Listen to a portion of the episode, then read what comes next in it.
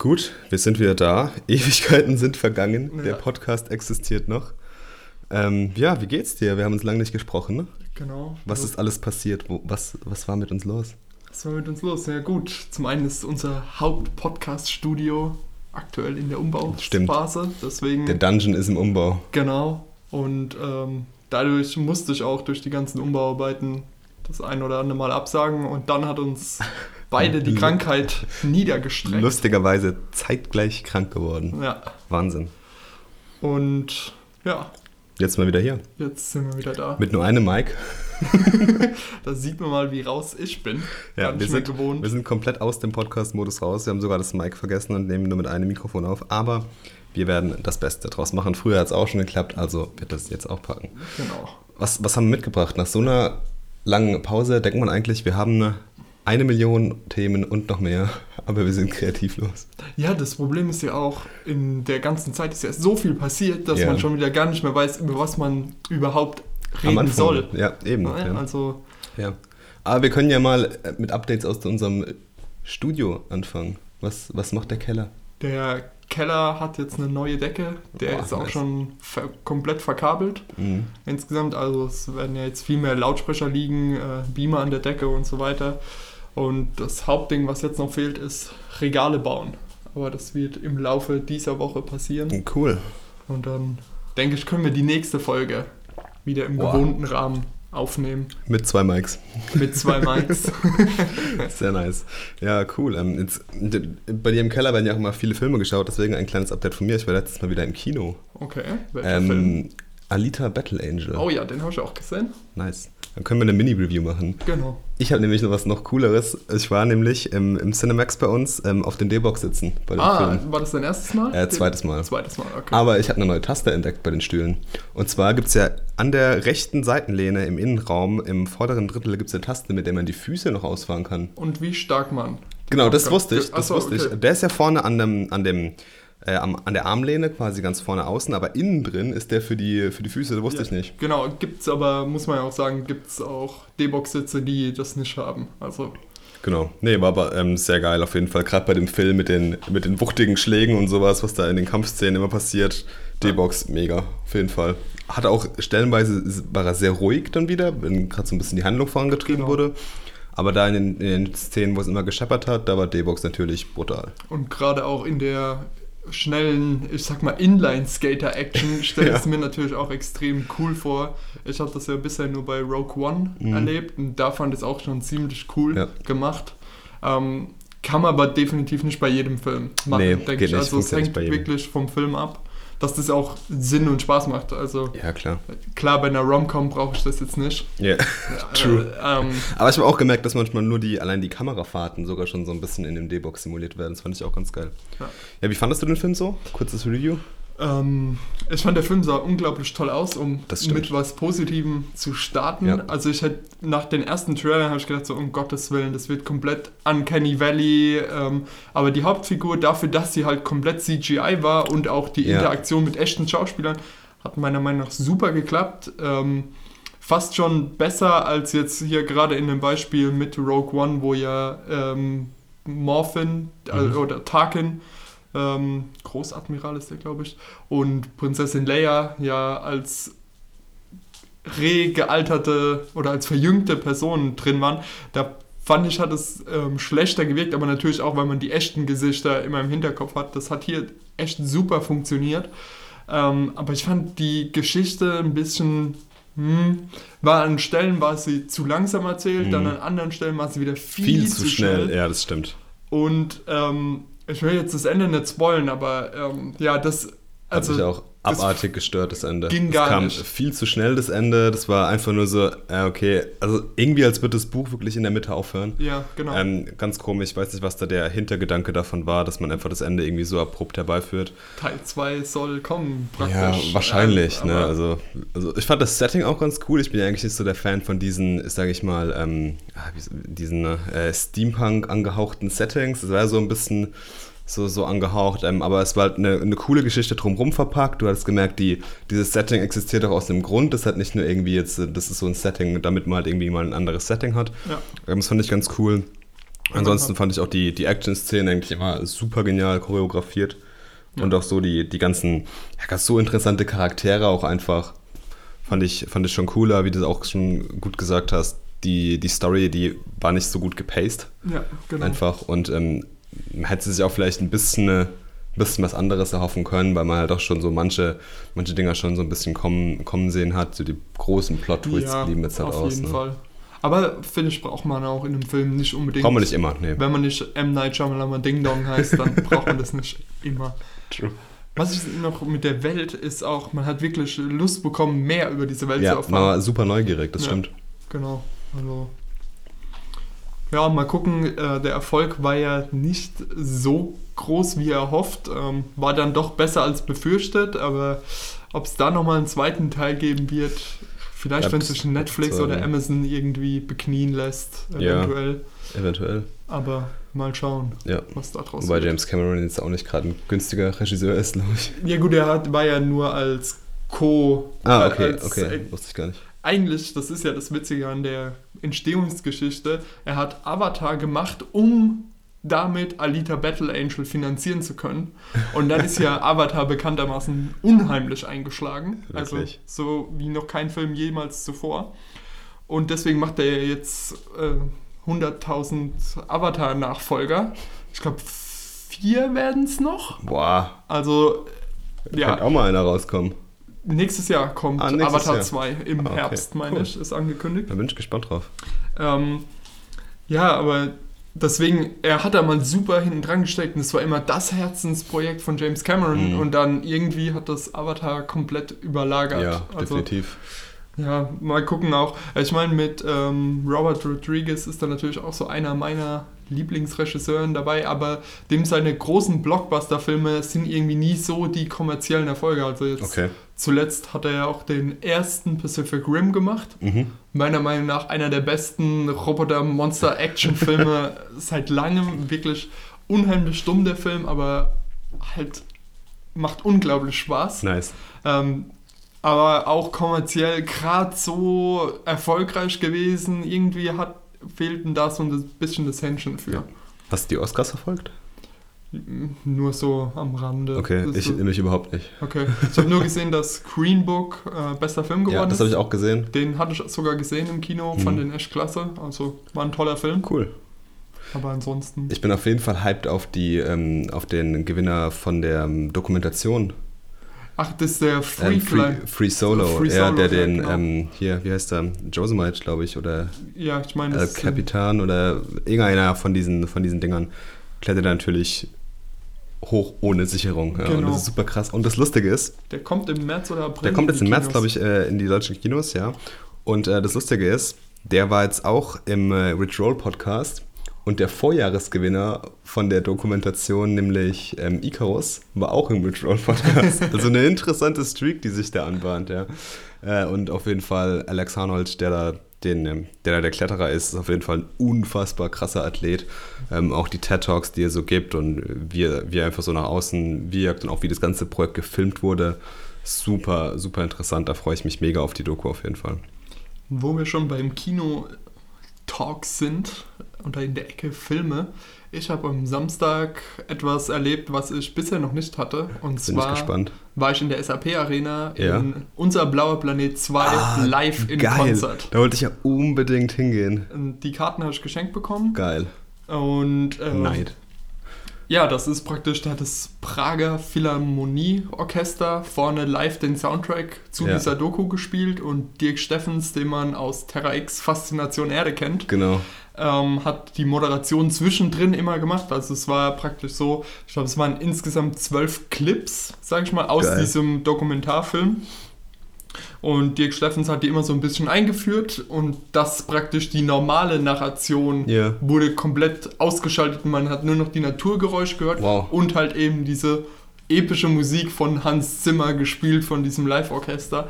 Und ich hätte vor allen Dingen auch nicht gedacht, dass es in der SAP-Arena akustisch so gut klingt. Wow. Weil das war meine größte Befürchtung, dass es dann irgendwie doof klingt. Ja. Aber es war wirklich gigantisch. Es war super geil. Ja, krass. Also ich bin ja nicht so jemand, der von Musik eigentlich Gänsehaut bekommt, aber das war, da waren schon so ein paar Momente dabei, wo du wirklich schlucken musstest. Heftig. Das, das war Voll geil. Ja, ich hoffe, dass ich mal noch die Möglichkeit habe, äh, sowas zu erleben. Ähm, das steht ja schon lange auf meiner Bucketlist, aber irgendwie habe ich es immer verpennt mit den Tickets. Ja, also es gibt ja noch mehr. Es gibt ja auch noch Star Wars, Ja. Hans Zimmer generell und Harry Potter. sind, Ja, am ich, so meisten, die drei meisten großen. halt unser blauer Planet reizen. Das ist, glaube ich, was ganz krasses.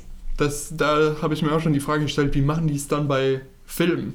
Ja, Weil da ist ja, ich sag mal, die, die Story noch viel, viel wichtiger, was die Charaktere miteinander reden. Weil klar, ich kenne jede Szene aus Star Wars, zumindest aus den alten drei Teilen, und kann die fast mitsprechen.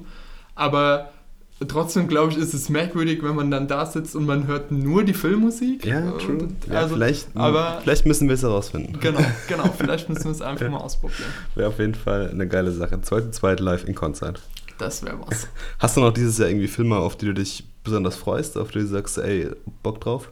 Also ganz klar, ähm, auch wenn ich kein großer Fan der Filme mehr bin, aber ich will jetzt dann doch wissen, wie das Marvel-Universum Ja. zumindest mal zu so einem kleinen Zwischenfazit kommt, sage ich mal, Ja, mit Avengers Endgame. Ja, freue ich mich auch mega drauf. Jetzt nächste Woche Captain Marvel noch. Genau, den muss ich auch noch irgendwie gucken.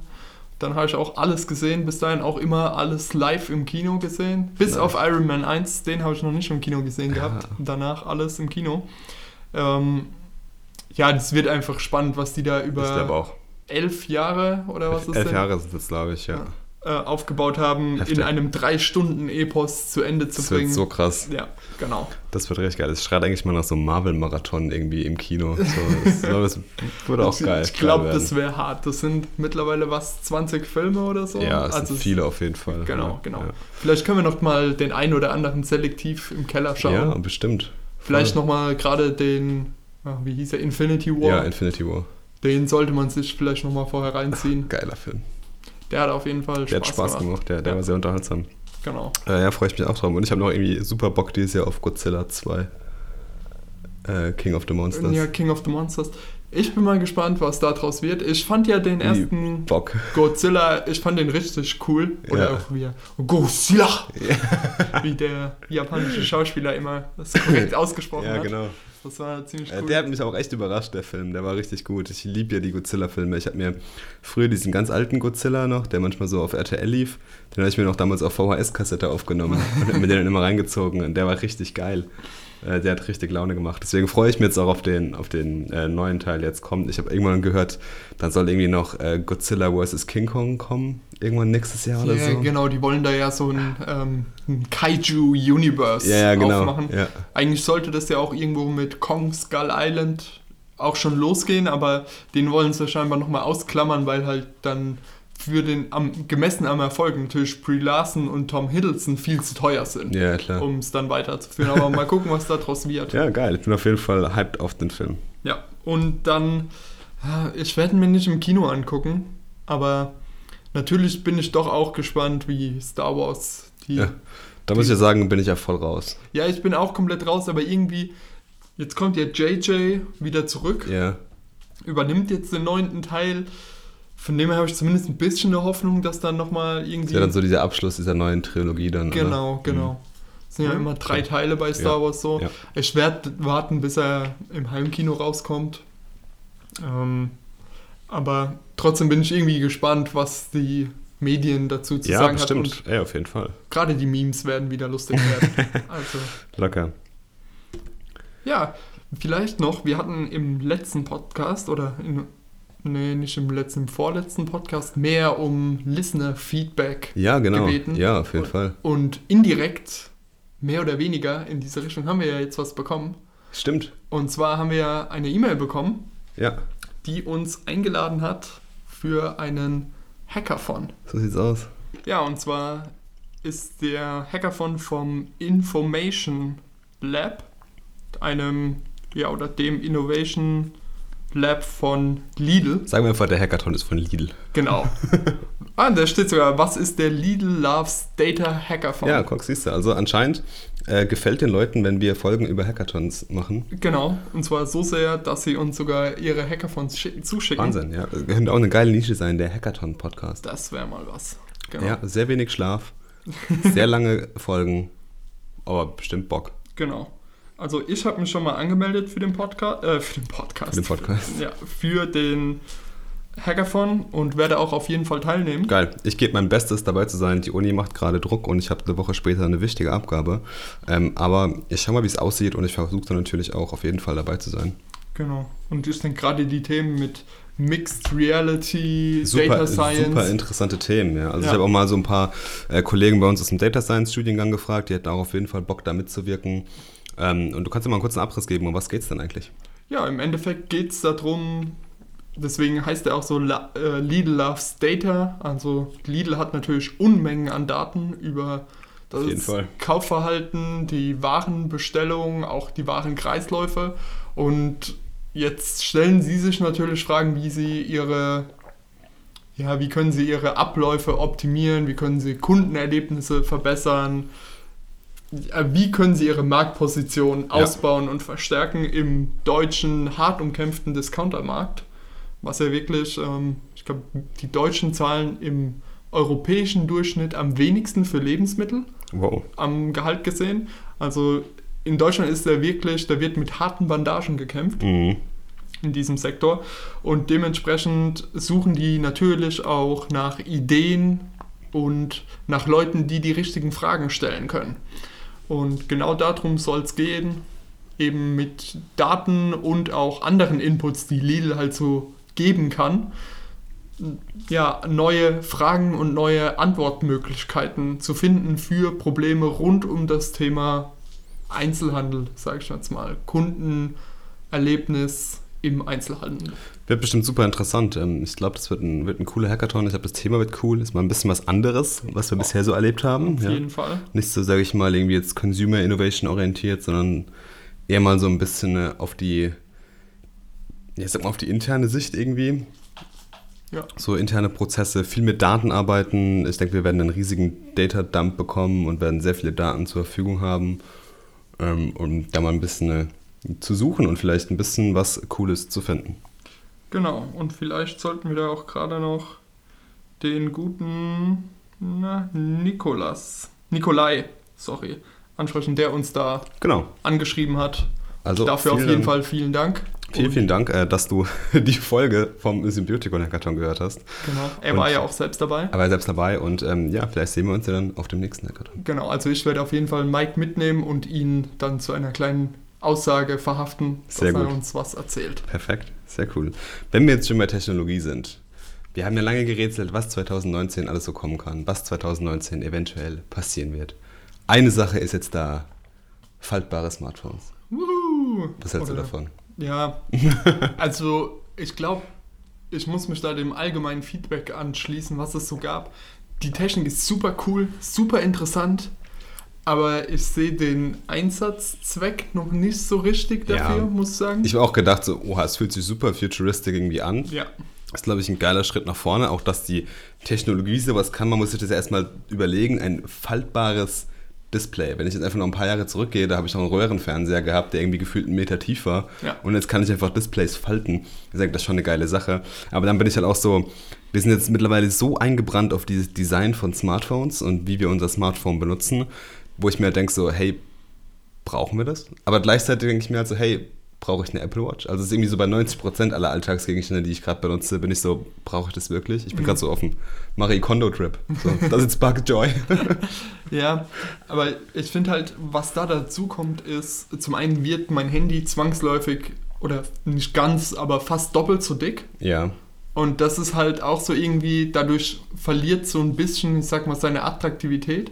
Und dann ist auch die andere Frage, wann nutze ich das denn wirklich, dass ich es komplett ausgefaltet habe? ja, wenn ich jetzt in der Bahn irgendwie einen Film gucke oder ein YouTube-Video oder irgendwie sowas. Genau, aber dann habe ich wieder das Problem, dann bin ich auf einem oft 4 zu 3 Format. Ja, das Format ist komisch, gell? Genau, und es gibt einfach keine 4 zu, oder kaum noch 4 ja, zu 3 das habe ich mir auch gedacht. Ja. Und also dann habe ich wieder riesige schwarze Streifen auf beiden Seiten. Ähm, super. Ja, jetzt haben wir gerade im, gerade im YouTube-Bereich, Hm. die, wir haben da auch schon mal vor ein paar Folgen drüber geredet, dass jetzt 18 zu 90 langsam durchsetzt, dass eben diese großen Handys komplett ausfüllt, was Ja. ich super genial finde, was den Content nochmal viel attraktiver macht. Und jetzt kommen die mit 4 zu 3 wieder, also dem Format, was wir in den 50ern hatten. Ganz komisch. Ja, Ganz komisch. Ich sehe da irgendwie noch nicht so richtig Ja.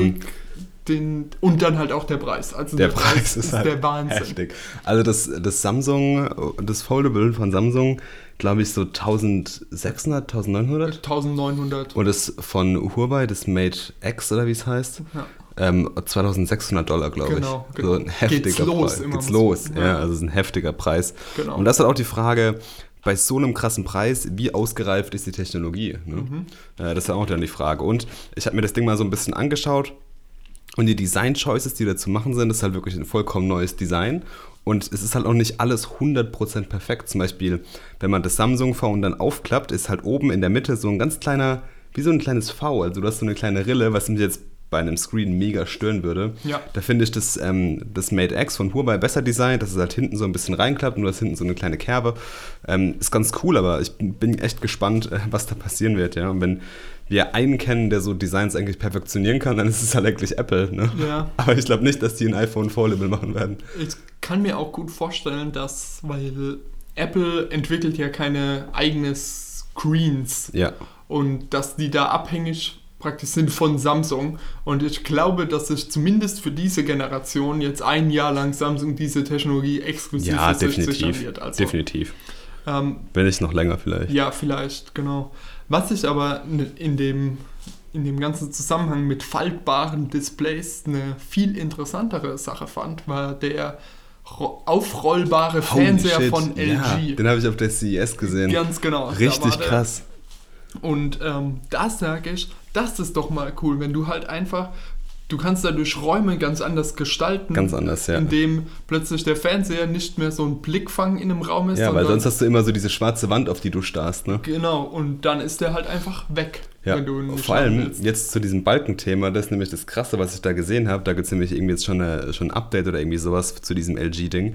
Ähm, und zwar fährt der Fernseher nämlich dann nur so weit aus, dass du genau keine Balken auf dem Screen hast. Ja, also ja, wenn du jetzt halt einen, keine Ahnung, einen Film hast, der halt viel stärkere Balken halt oben und unten hat, dann fährt der halt nicht so weit aus, als wenn du jetzt irgendwie normal Fernseh schaust oder so. Ja. Ähm, das finde ich auch super interessant von der Technologie her, dass das erkannt wird und so. Und es ist halt irgendwie eine ganz andere Art, Fernseh zu schauen. Ja? Also Genau.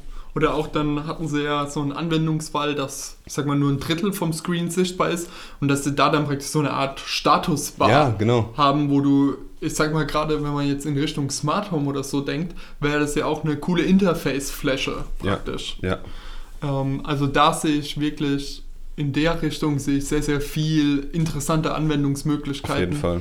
Mehr jetzt als bei einem Handy, weil man muss auch immer noch, da kommen dann meine Bedenken immer ins Spiel. Das Teil ist beweglich, dementsprechend ist es natürlich auch anfälliger für, Klar. für Schäden in jede Richtung. Ja? Was sich biegt, lässt sich auch verbiegen. Ja. Ähm, Ist es bewegbar, ist es zerbrechbar. Genau, ganz genau. Und dementsprechend, ein Smartphone ist zwar ein teurer Gegenstand, aber es ist irgendwo auch ein Alltagsgegenstand. Mhm. Und den ziehe ich ständig aus der Hosentasche, den pfeffer ich auch mal gemütlich neben auf die Bettkante. Ja, Und ich will mir eigentlich keine Gedanken darüber machen müssen, weil ich ja jetzt auf beiden Seiten auch noch einen Bildschirm dann im schlimmsten Fall ey, habe. klar. Du kannst auf jeden Fall keine Hülle benutzen. Ganz genau. Ja, also Hüllendesign ist auch was ganz, was ganz Kompliziertes da. Ja.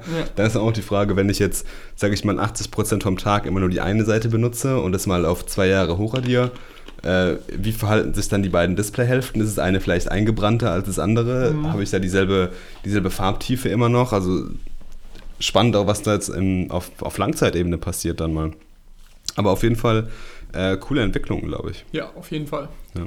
Also das muss man verfolgen, gerade, ich sag mal, in unserem Bereich, aber ich glaube, der richtige, es ist so ein bisschen der Druck da, glaube ich, das nächste Ding Ja, zu finden. ir- irgendjemand will jetzt dieses neue große Ding machen. Ja. Genau, und das hat mit den Smartwatches nicht so wirklich funktioniert, muss man sagen. Die Leute sie fühlen, oder sagen wir, es hat mit den Tablets nicht funktioniert. Die Leute Ja. kaufen sich ein Tablet und dann kaufen sie sich fünf, sechs Jahre lang kein Tablet mehr, weil es reicht. Ja, stimmt. Ähm, die kaufen sich eine Smartwatch und die haben sie auch mehrere Jahre lang. Aber bei Handys hatten sie es irgendwie geschafft, dass sich Leute wirklich jedes Jahr neu holen, teilweise heute noch, dass sich jeder jedes Jahr irgendwie ein neues Handy holt. Und natürlich suchen die großen Elektronikfirmen nach der neuen Cash Cow.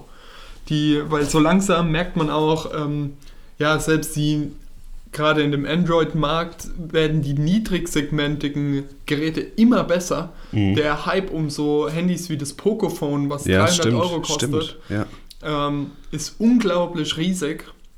Und dann müssen natürlich so Firmen wie Samsung, die ja auf dem Android-Markt unterwegs sind, irgendwie Rechtfertigungsgründe finden, warum sie so teure Handys verkaufen. Man muss irgendwelche coolen neuen, deswegen sehen wir Handys mit erst mit zwei Kameras, dann mit drei, jetzt dieses Jahr sind schon welche mit fünf Kameras rausgekommen. Also Holy das ist crap. wirklich Wahnsinn. Ähm, dann, Spy-Phone, though. dann kam letztes Jahr hier das Hydrogen, äh, das Red Hydrogen Ja, stimmt. Raus, Red, ja. was praktisch nur eine, also Eine es, Kamera. Es war eine Kamera, die halt auch noch ein Smartphone ist. Ja, Also es- ganz andere Richtung, ja. Ja, das es ist, ist- geil. Es ist krass, was da in dem Markt momentan funktioniert und man kann fast sagen, ähm, der ist Innovationstreiber heutzutage für die Technik. Aber irgendwie hat man so, oder ich habe zumindest das Gefühl, dass das alles so ein bisschen verzweifelt auch wirkt. So, ich brauche irgendwas, um noch mehr Marktanteile abzugreifen. Ich brauche irgendwie das Killer-Feature und ich frage mich, ähm, ich zum Beispiel, ich würde gerne in eine ganz andere Richtung gehen für Echt? mein Handy. Ja, schieß los, jetzt bin ich gespannt. Okay, also ich bräuchte zum Beispiel keine Kamera auf der Vorderseite. Okay. Das heißt, für mich wären zwei Lautsprecher auf der Vorderseite wichtiger, dass ich eben Stereo-Audio habe. Aber dann kann ich natürlich auch, dadurch, dass die Kamera und auch, ich brauche diese komische ähm, Anzeige-LED, dass ich eine Nachricht oder so bekommen habe, Ja. interessiert mich auch nicht, ähm, pusht einfach den Screen so weit oben an die Ecke und unten an die Ecke, wie es nur geht. Bin Mhm. ich vollkommen dabei. Ähm, dann das ist natürlich auch was, was jetzt hier mit dem neuen Gerät, mit dem Samsung Galaxy S10, glaube ich, S10, ja. ähm, mit dem äh, Sonic Oh ja. Fingerprint Sensor unter Geile dem Glas. Technologie, ja. Super cool. Den hätte ich gerne auch, aber ich hätte gerne auch immer noch den auf der Rückseite. Der ist Handy, ja. Ich hätte gern beides einfach. Ähm, dann hätte ich gern wieder meinen Headphone-Jack. Auch wenn ich mittlerweile auch Bluetooth-Kopfhörer habe, hätte ich ihn trotzdem einfach für die universelle Einsetzbarkeit hätte ich Den, ihn den, gern. bra- den brauche ich nicht mehr, den vermisse ich nicht. Ne, doch, äh, so gerade in einem Auto habe ich nur Klinke. Ja, ja, okay. Ähm, und Auf auch, dir ein neues Auto. ist die klare Lösung. Ähm, ja, das sind also wirklich, ich brauche keine Kamera vorne, die hinten Mhm. kann ich noch verstehen. Äh, ich hätte gern zwei Fingerprint-Sensoren. Ähm, ich hätte gerne noch einen zusätzlichen Button, den ich selbst komplett frei belegen Oh, okay, kann. okay. Äh, ich habe das jetzt beim Google Pixel fast so, Ja. weil das kann man ja squeeze to Ja, genau. activate.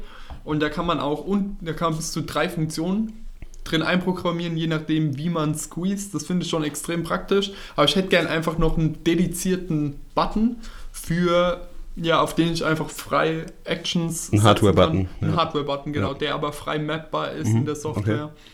Genau, das wären so meine Wünsche. Cool. Also Phonehersteller, ich hoffe, ihr hört zu. Ja. Ähm, jetzt, wo du das gerade so ein bisschen beschreibst, denkst du, so ein Konzept wie diese modularen Smartphones, die kommen wieder?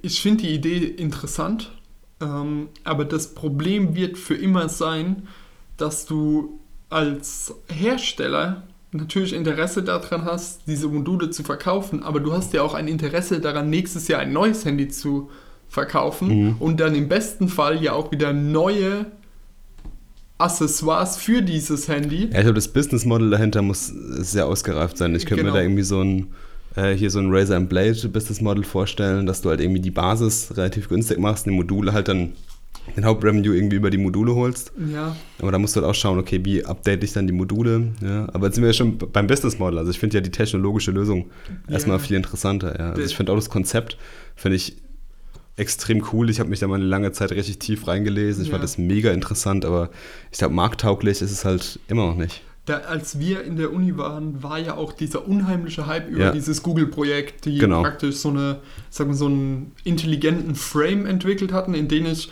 mir mehr CPU reinstecken konnte, da, wo ich mir das wirklich komplett selbst zusammenstecken konnte.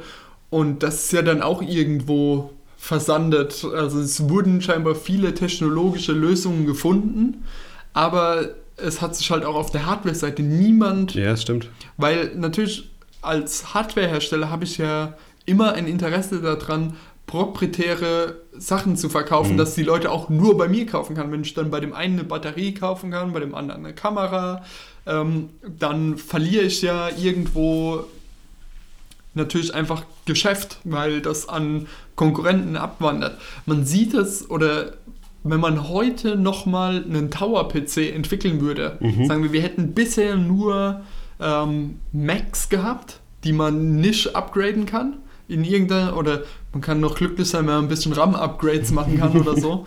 Ähm, und jetzt würde jemand mit der revolutionären Idee von einem Windows Tower PC kommen, wo ich ja, okay, jetzt habe ich halt eine andere Grafikkarte, ab geht's. Oder jetzt habe ich eine zweite Grafikkarte oder jetzt stecke ich Festplatten dazu. Ich glaube, in der heutigen Industrie würde sich das nicht mehr so durchsetzen, wie es jetzt einfach der de facto Standard ist, weil eben dieses Plattformdenken unheimlich verbreitet ist. Ja. Alle Leute wollen die Plattform werden. Ja. Und dementsprechend findet sich niemand, der für diese Plattform produziert. Ja, das ist halt, hast du bei Plattformen halt immer. Du hast immer dieses Henne-Ei-Problem. Ne? Ja, absolut. Ja, du hast einmal die Sache, okay, wie kriege ich Nutzer auf die Plattform, aber ähm, und wie kriege ich die, wie kriege ich die Leute, die mir meine Dienste auf der Plattform anbieten, auf die Plattform? Und die Leute mit den Diensten kommen nur, wenn Nutzer da sind und Nutzer kommen nur, wenn genügend Dienste da sind. Ja. Deswegen ist es super schwer, so eine Plattform, Plattform irgendwie aufzubauen. Ja, genau. und das ähm, haben auch andere große Tech-Konzerne haben das in der Vergangenheit irgendwie äh, auch irgendwie bewältigen müssen. Ja. Deswegen, also Business Model-mäßig geht es irgendwie, aber es ist halt immer eine krasse Challenge und da scheitern einfach auch unfassbar viele dran. Ja. Ähm, deswegen auf jeden Fall eine spannende Entwicklung. Ich fand, gerade das hat man auch im Smart Home-Bereich unheimlich oh. gesehen. Da gab es ja. am Anfang oder den Trend gibt es auch immer noch, dass jeder Hersteller irgendwie sein proprietäres System, du brauchst für den ja. Gateway, für den Gateway.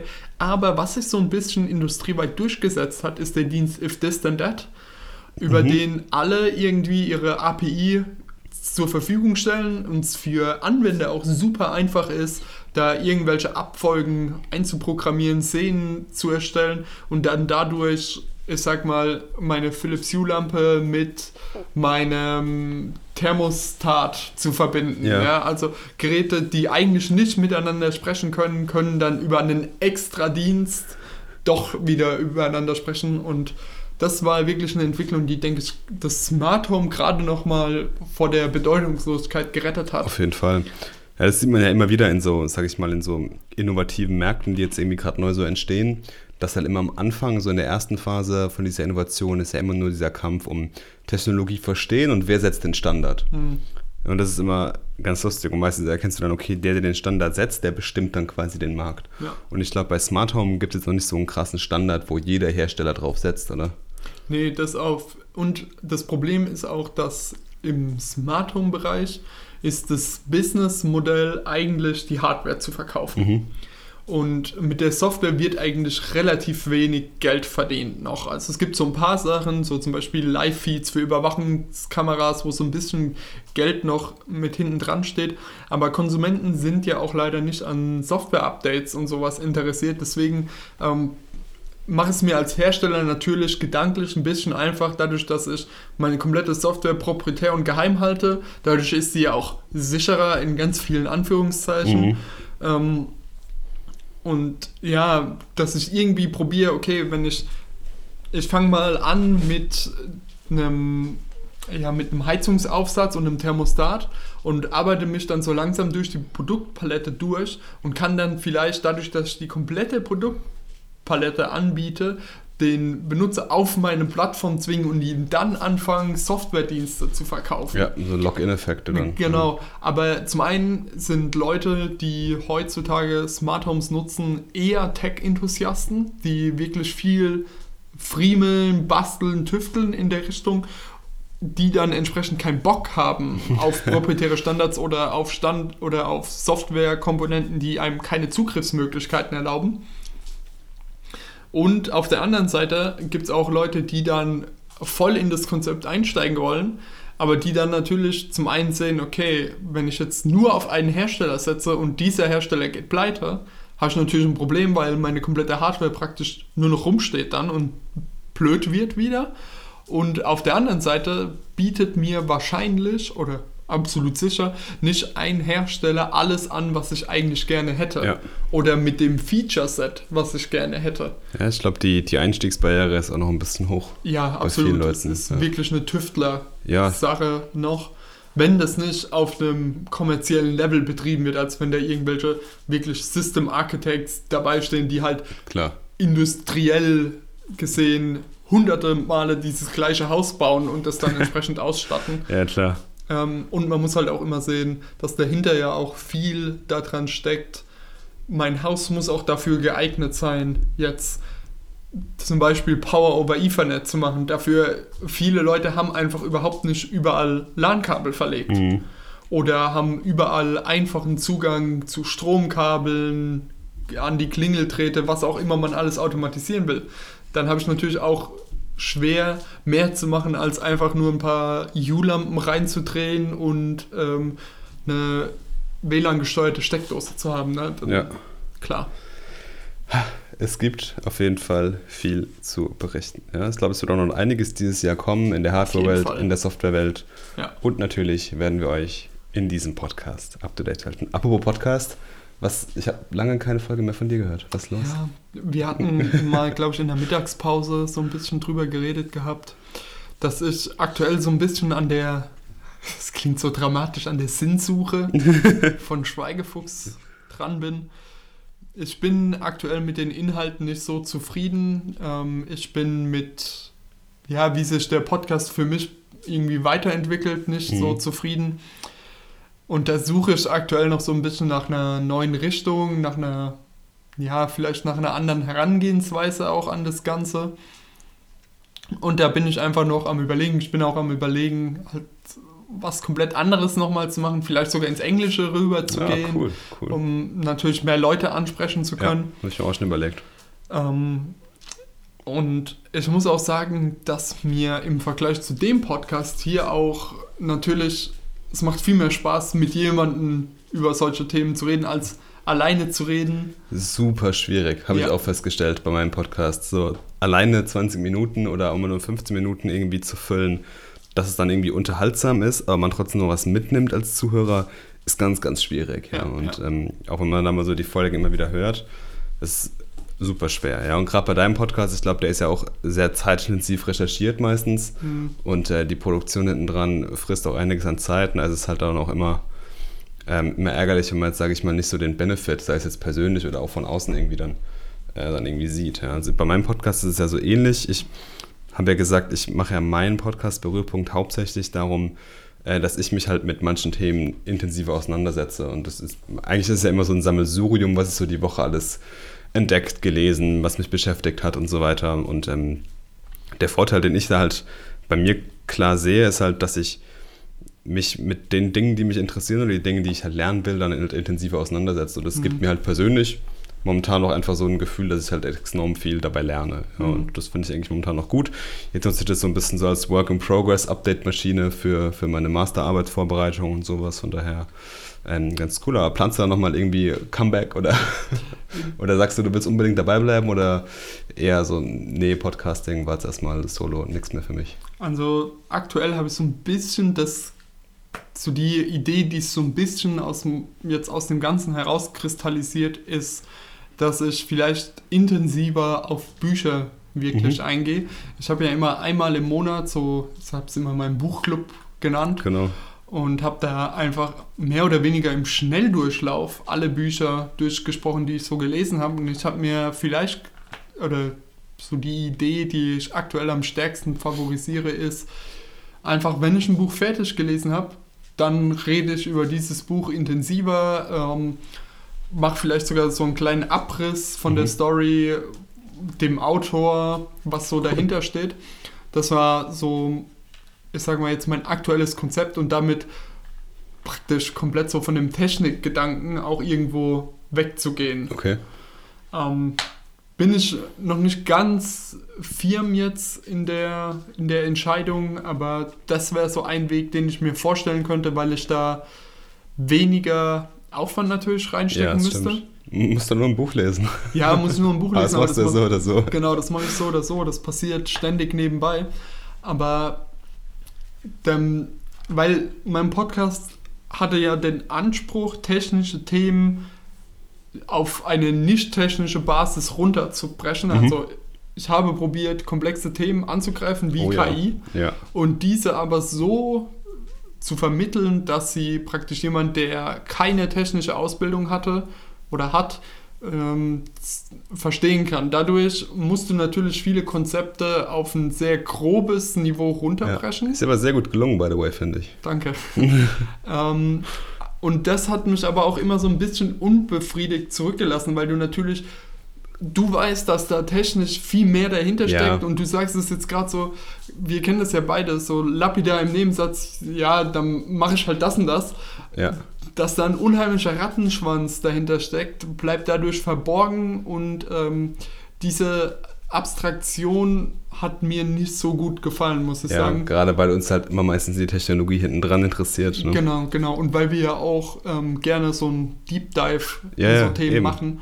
Und ja, da ist mir immer zu viel auf der Strecke Mhm, geblieben. Kann ich verstehen. Ja, und aber äh, ich warte jetzt auch auf jeden Fall die Woche, weil am Donnerstag habe ich noch eine letzte Prüfung für die Uni.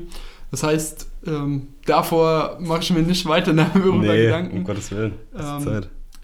Muss ich mal gucken, wie sich Auf Fall. entwickelt. Ja, klar. Jetzt hast du gerade das Studium angesprochen. Boah, ich habe Überleitungen, die sind ja kommen aus der, Überleitung Pis ist Gott. die aus der Pistole geschossen, wenn wir jetzt gerade beim Thema Studium sind. Was macht eigentlich dein, dein Study-Update? Ja, also wie gesagt, Donnerstag letzte Prüfung. Die letzte in deinem Leben? Ähm, Ja, gut, für die Masterarbeit, da Ja. hat man noch so ein kurzes Abschlussgespräch, Cool. Prüfungsdingens.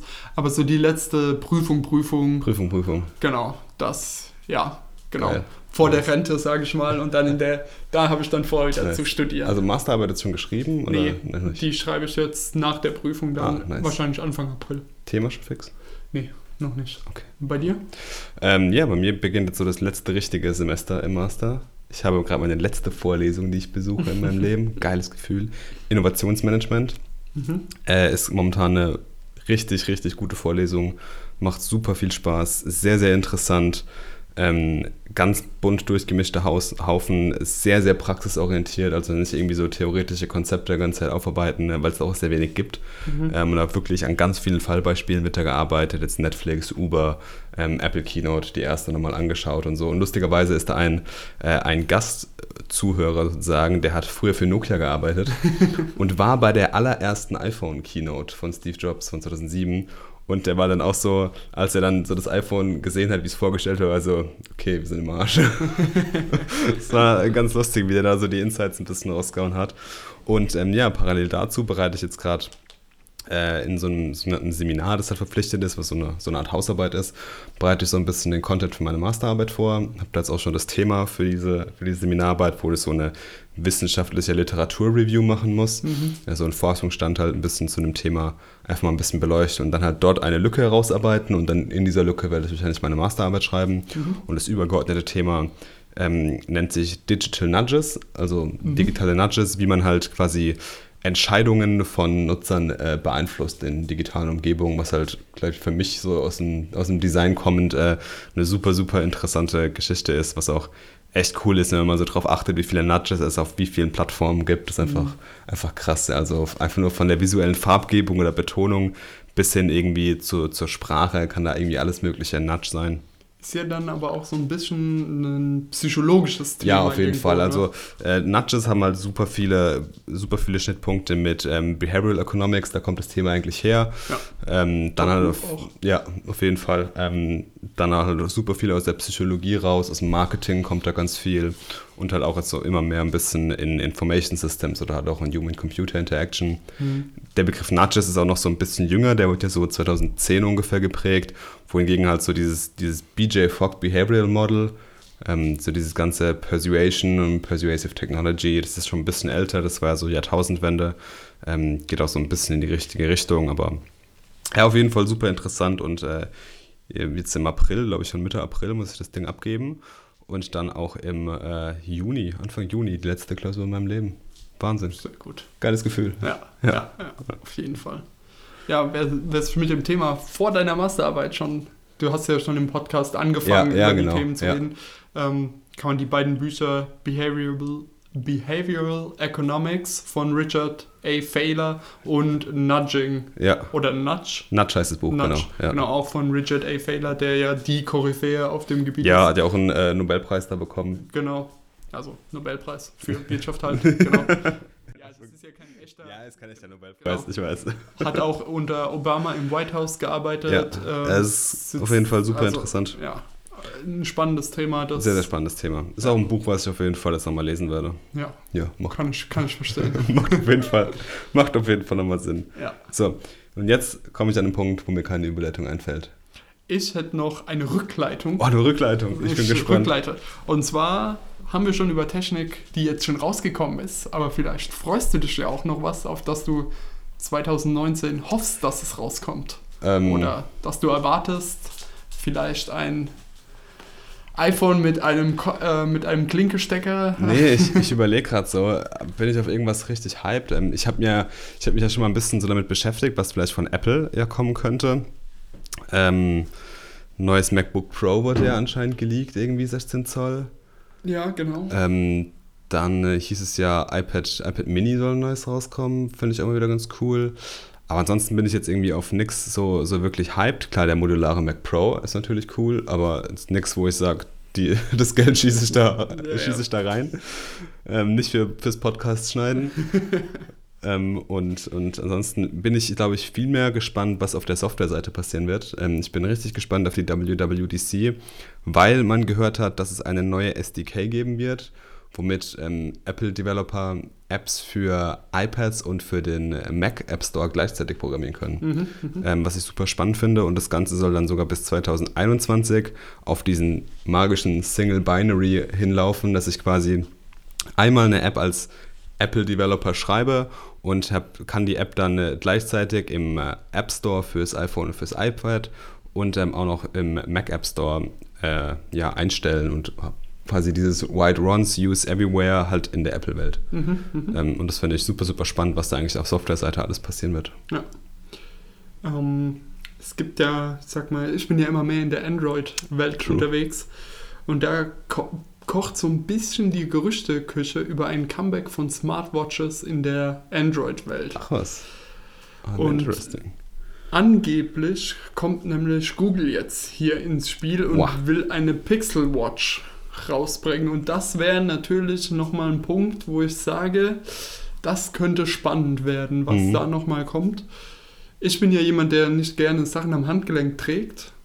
Generell, ob das jetzt eine schlaue oder eine dumme Uhr ist. Ähm, ich habe es einfach nicht gerne, wenn das so am Handgelenk rumbaumelt. Deswegen bin ich da umso mehr gespannt, was Mhm. die sich vielleicht ausdenken, ob die mich überzeugen können. Aber ähm, was mich noch mehr interessiert, ist, ob wir dieses Jahr vielleicht schon mal, wir haben ja jetzt mit der HoloLens 2 auch schon so ein Gerät bekommen, was ähm, sich, also was lokal rechnen kann, aber praktisch über Funknetze auf Ressourcen von anderen Rechnern zugreifen kann. Und damit gehen wir ja schon in die Richtung von Ubiquitous Computing. Ja. Also die Ressourcen sind um uns herum und unsere Geräte sind praktisch wieder dumm und Mhm. zeigen nur Inhalte an und die Inhalte werden woanders produziert. Und diese Richtung fände ich nochmal extrem interessant, weil dann könnte ich ein Smartphone haben, was praktisch genauso dick ist wie heute, Ja. nur dass der komplette Inhalt nur ein Screen, ein Funkmodul und der Rest ist nur Batterie ist. Ach was, ja. Und ich empfange meine Inhalte, meine Apps laufen nicht lokal auf meinem Gerät, sondern die laufen um mich herum, die laufen über meine Wände. Das wird natürlich unheimlich lange dauern, bis ja, sich das auf jeden Fall. wirklich durchsetzt. Aber, Aber Vision. also eine Vision und ähm, ich sag mal, das ist die Endstufe erstmal von Technik, wie wir sie kennen werden. Wir werden unsere Bildschirme mit uns rumtragen und ähm, oder vielleicht noch krasser irgendwann ähm, praktisch, dass wir eine Brille aufhaben und die Wände, wir projizieren praktisch gegen die Wände, was wir sehen wollen. Mhm. Und die Ressourcen dafür kommen nicht aus der Brille, sondern kommen aus der Luft um uns herum, so wie wir heutzutage fast überall Internet haben. Mhm. Haben wir dann nicht nur überall Internet, sondern auch direkt lokal verfügbar Rechenressourcen. Crazy. Und das ist, ich habe die Hoffnung, dass wir vielleicht dieses Jahr in dieser Richtung dadurch, dass sich ja 5G immer mehr durchsetzt, ja. ähm, da wird dieses Jahr wahrscheinlich auch große Schritte gemacht werden. Hoffen ich meine, in Amerika machen die ja schon 6G. Danke, Donald.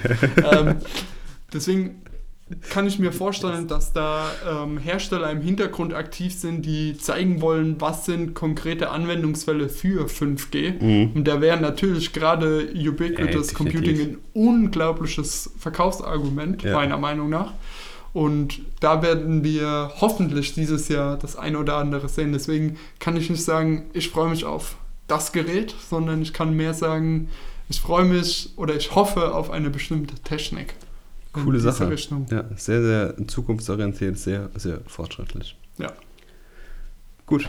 Und wir werden natürlich im Podcast alles Mögliche, was Technologie bietet und was sie auch nicht bietet, immer wieder gerne auseinandernehmen. Quatschen auch mal wieder über Bücher. Ich muss unbedingt unser Buch lesen. Ich bin schon durch. Ja, der Pressure is on jetzt now. Ähm, aber dann hoffe ich natürlich wieder in zwei Wochen im gewohnten Rhythmus, genau, im, im gewohnten, gewohnten Dungeon. Und bis dahin, adieu. Ja.